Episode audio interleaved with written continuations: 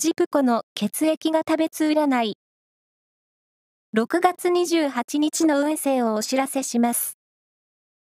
監修は、魔女のセラピー、アフロディーテの石田も M 先生です。まずは、A 型のあなた。恋愛も仕事も積極的な姿勢や気持ちでいることで、運気がアップします。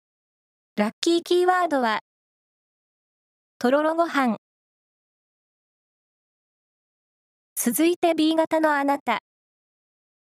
元気に頑張っている先輩の話や、友達との会話が刺激になりそう。ラッキーキーワードは、鉛筆立て。大型のあなた。